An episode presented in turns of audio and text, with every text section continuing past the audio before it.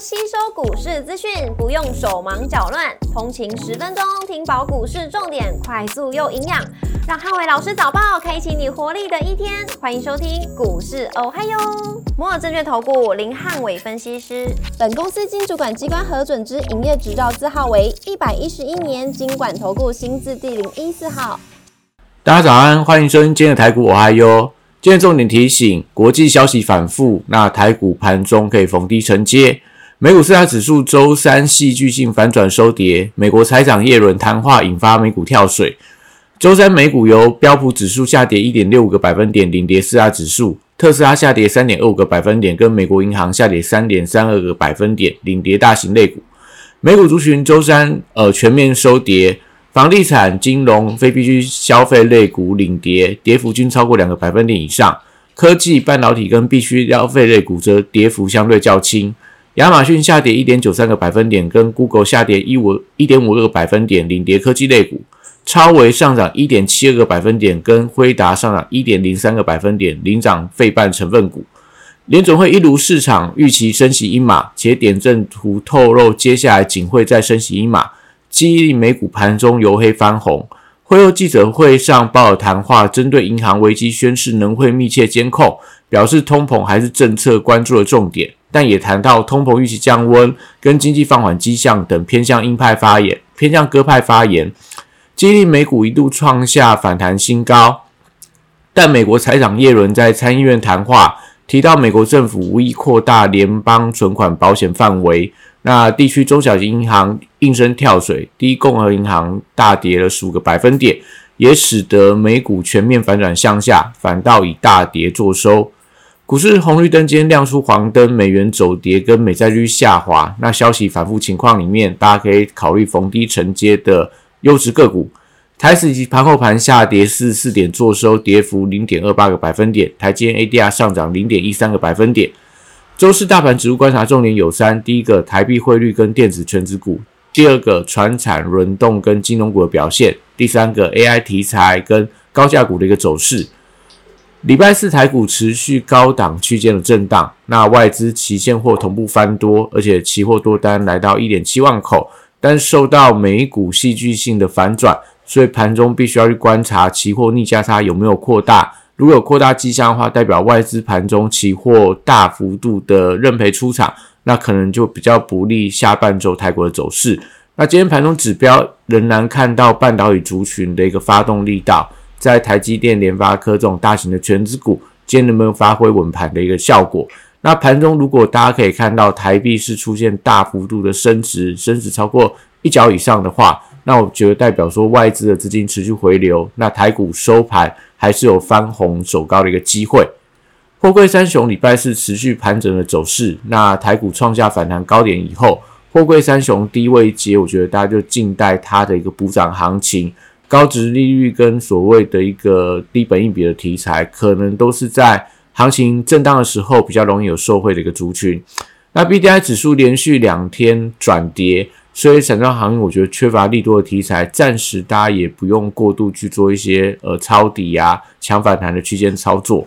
国际文化报价礼拜三涨多跌少，所以船产报价股可以留意到钢铁跟电气电缆应该会有一些补涨的机会，像在铜价、镍价、铝价等等。所以，对于这种所谓的钢铁族群，或者说在一些呃类似这个华兴、大雅等等，我觉得看起来是。呃，国际股市或电子股有一些震荡的时候，也许他们有一些转强补涨的机会。那金价在昨天反弹一个百分点，所以我觉得带动今天在黄金概念股部分有机会回稳反弹。那指标股一样看到嘉龙、金益鼎、光阳科等等。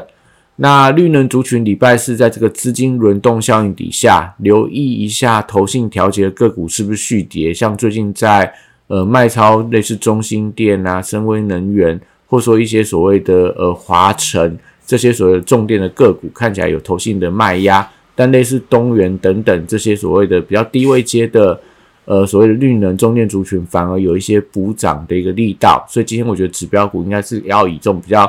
呃原强的所谓的中电族群的一个卖压，跟这种低价的类似东元啊呃这个所谓的乐视绿能这样的一个落后补涨的强势去做一个观察。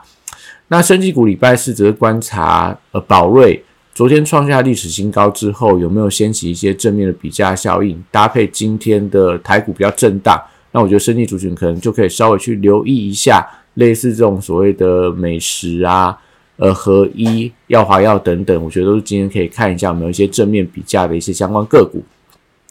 那汽车零组件族群，因为投信做账的车用电子股票，我觉得是月底这个强弱观察的一个指标。也就是说，如果这些股票续强，那我觉得整个投信可能到这个呃季底做账的力道，也许就会持续做一些加温的现象。那目前投信比较偏好一些二级的股票，像在台办、德伟。跟导线架的类似界林跟顺德，还有整车车厂的类似裕隆跟中华等等，都是今天大家盘面上可以留意到的标的。那观光族群礼拜四则是以个股表现居多。那因为短线上缺乏族群的整齐性买盘，那当然今天持续看一下指标股，类似王品，那甚至说在这个饭店股的精华云品等等，最近因为法人买气没有特别的强，所以可能今天盘面上可以看一下。有没有观光股的一些政策护体的题材出现？呃，整齐性的买盘。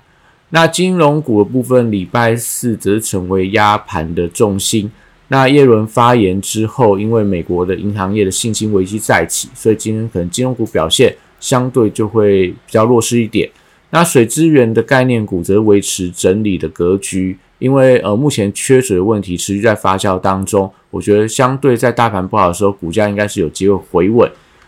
礼拜四电子股还是多方的指标，那因为辉达的开发者大会效应持续当中，那今天但是呃开发者大会的最后一天，所以在这个辉达有没有一些持续的利多题材，我觉得都会影响到今天盘面上相关个股的表现。那高价股礼拜四因为涨多有一些拉回震荡的情况，所以持千金今天应该都会小幅度开低。但是因为在伺服器、高速运转跟细制材，我认为都是 AI 社会的题材，所以今天拉回的时候可以寻找一些低阶的买点。